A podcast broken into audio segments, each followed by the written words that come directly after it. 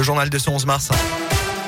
Et à la une de l'actualité, 400 euros d'amende avec sursis. C'est ce à quoi ont été condamnés en appel hier les deux syndicalistes qui s'étaient introduits dans le lycée Blaise Pascal en janvier 2020 pour s'opposer aux épreuves anticipées du bac. La décision est tombée hier en début d'après-midi à Clermont. Une amende ferme de 400 euros avait été requise. Une décision qui convient en partie à Frédéric Canguilhem, le co-secrétaire académique de la CGT Éducation. Il est l'un des deux condamnés. C'est une demi-victoire en fait. On avait 400 euros d'amende à payer. Et là, on sort avec 400 euros avec sursis. Monsieur Blanquer, qui avait donné l'ordre à monsieur le recteur, qui avait lui-même donné l'ordre à euh, madame la proviseure de porter plainte comme nous, quelque part, ils n'ont pas été suivis complètement par, par la justice. Et on a démontré qu'on n'était pas des délinquants et qu'on ne pouvait pas être traité avec une loi de 2010 qui était faite pour des gens qui allaient dans les établissements scolaires en vue de casser les établissements scolaires, ce qui n'était pas du tout notre, notre intention. Et notez que les deux représentants syndicaux vont contester l'inscription de cette peine sur leur casier judiciaire. Près de six ans après les faits, la Cour d'appel de Rion s'est penchée hier sur l'accident qui avait coûté la vie à un formateur forestier en septembre 2016 à Chanteuge en Haute-Loire. Il avait été écrasé par un arbre coupé par l'un de ses jeunes stagiaires. Le jugement a été mis en délibéré au 7 avril.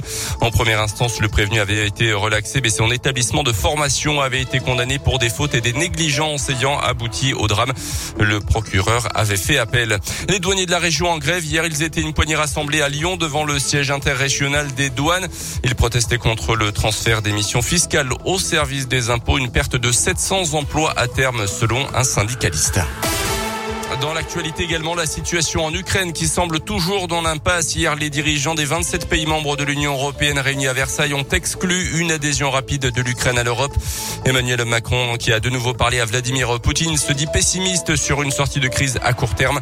Les chefs des diplomaties russes et ukrainiennes ont eux aussi échoué à s'entendre hier sur un cessez-le-feu pour leur première rencontre depuis le début de l'invasion. Jusqu'à 100 000 réfugiés ukrainiens sont attendus en France dans les prochaines semaines et les prochains mois selon les autorités.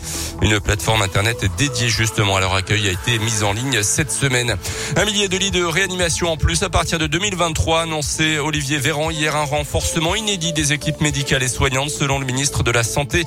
Dans le détail, il s'agit de l'ouverture de 500 lits qui avaient été fermés par manque de personnel et de 500 lits de rééducation post-réanimation.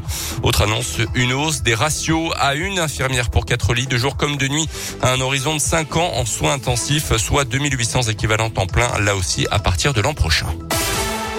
On termine avec les sports en foot. Soirée mitigée hier pour les clubs français en Coupe d'Europe. Monaco a été battu 2-0 à Braga. Rennes est sur le même score à Leicester en Ligue Europa. En Ligue Europa conférence, cette fois-ci Marseille l'a emporté face aux Suisses du FC Ball.